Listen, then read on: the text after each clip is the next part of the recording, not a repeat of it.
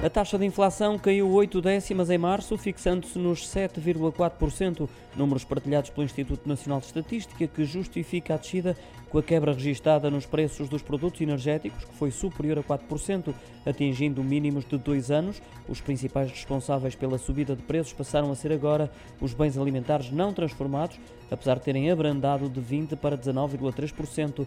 Salientar que, excluindo estas duas categorias, para obtermos o indicador de inflação subjacente, concluímos que houve uma subida de duas décimas. Já em cadeia, a inflação em março foi de 1,7%, o valor mais elevado desde abril do ano passado e um sinal claro de que os preços continuam a subir.